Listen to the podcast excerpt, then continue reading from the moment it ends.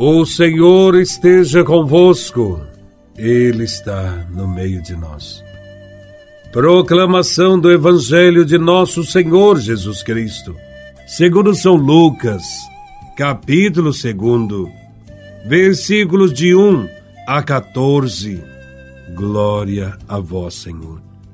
Aconteceu que naqueles dias César Augusto publicou um decreto ordenando o recenseamento de toda a terra. Esse primeiro recenseamento foi feito quando Quirino era governador da Síria.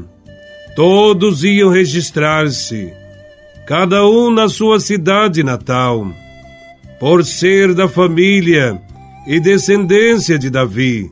José subiu da cidade de Nazaré, na Galileia, até a cidade de Davi, chamada Belém, na Judéia, para registrar-se com Maria, sua esposa, que estava grávida. Enquanto estavam em Belém, completaram-se os dias para o parto, e Maria deu à luz o seu filho primogênito. Ela o enfaixou e o colocou na manjedoura pois não havia lugar para eles na hospedaria. Naquela região havia pastores que passavam a noite nos campos, tomando conta do seu rebanho. Um anjo do Senhor apareceu aos pastores. A glória do Senhor os envolveu em luz, e eles ficaram com muito medo. O anjo, porém, disse aos pastores: Não tenhais medo, eu vos anuncio uma grande alegria, que o será para todo o povo. Hoje, na cidade de Davi, nasceu para vós um Salvador, que é o Cristo Senhor. Isto vos servirá de sinal. Encontrareis um recém-nascido, envolto em faixas, e deitado numa manjedoura. E de repente juntou-se ao anjo uma multidão da corte celeste. Cantavam louvores a Deus, dizendo: Glória a Deus no mais alto dos céus, e paz na terra aos homens por Ele amados. Palavra da salvação. Glória a vós, Senhor. Numa sociedade egoísta, consumista, materialista, anuncia-se o Natal e, ao mesmo tempo, esquece-se de Jesus de Nazaré. Muitos se encantam com as luzes artificiais, mas ignoram a verdadeira luz, Jesus Cristo Jesus é a luz do mundo e nasceu numa noite escura. Esta claridade atingiu os pastores e eles ficaram cheios de medo. A noite ficou iluminada e os pastores não tiveram medo das trevas, mas medo da luz que lhes aparece. Assim como os pastores, também nós, muitas vezes, nos acostumamos a viver mais nas trevas do que na luz de Deus. A luz continua causando medo, principalmente para quem adaptou sua vida aos esquemas deste mundo. Neste tempo em que celebramos o nascimento de Jesus, quem não puser mais luz e verdade em sua vida, não celebra o Natal. O Natal é boa notícia. É uma grande alegria para todo o povo. A alegria do Natal não deve ser confundida com qualquer alegria ou qualquer bem-estar. É uma alegria que transborda com intensidade, sem medida, que advém de Jesus de Nazaré. Por isso, é alegria para todo o povo e não só para alguns. Esta alegria verdadeira deve chegar principalmente aos que mais sofrem e vivem tristes. Se o Evangelho de Jesus não nos diz nada, se Jesus já não é uma boa notícia para a nossa vida e para a vida do povo, se não conhecemos a alegria que só nos pode vir de Deus, celebramos qualquer coisa, menos o Natal. Celebrar o Natal é acreditar que nasceu para nós o Salvador. Ele é a nossa verdadeira esperança. E o mundo que conhecemos, que vive de aparências e injustiças, não é capaz de acolhê-lo.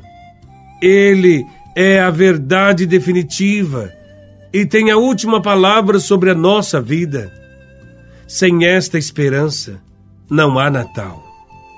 Em meio às felicitações de Natal, presentes, luzes, árvores enfeitadas e estrelas, ainda é possível ver no centro das festas natalinas um menino deitado numa manjedoura. Ali encontramos simplicidade, amor, ternura, perdão, solidariedade. Diante do menino, encontramos tudo. Enquanto em Belém não há lugar nas casas e hospedarias para Jesus, em Maria ele encontra uma acolhida comovente. A mãe não tem meios materiais, mas tem um grande coração.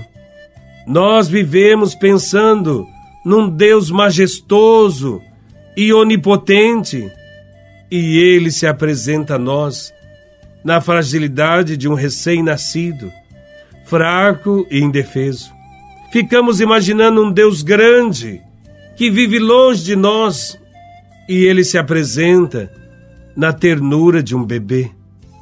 Deus nos surpreende e se faz pequeno por nós. A manjedoura é o primeiro lugar da terra onde descansa esse Deus feito criança. Essa manjedoura é o sinal para reconhecê-lo. Sim, Deus está nas coisas simples, na periferia. Os pastores nos mostram em que direção devemos procurar o mistério do Natal. Devemos ir a Belém, cidade pequena, longe dos castelos e palácios. O nascimento do Salvador em Belém não foi algo para ricos e pessoas abastadas, para os cultos e sábios, mas um acontecimento popular uma alegria para todo o povo, principalmente os mais pobres. Uns pobres pastores, marginalizados por muitos como pecadores, são os únicos que estão acordados para escutar a boa notícia do Natal. Deus é acolhido mais facilmente pelo povo pobre do que por aqueles que pensam poder comprar tudo com dinheiro.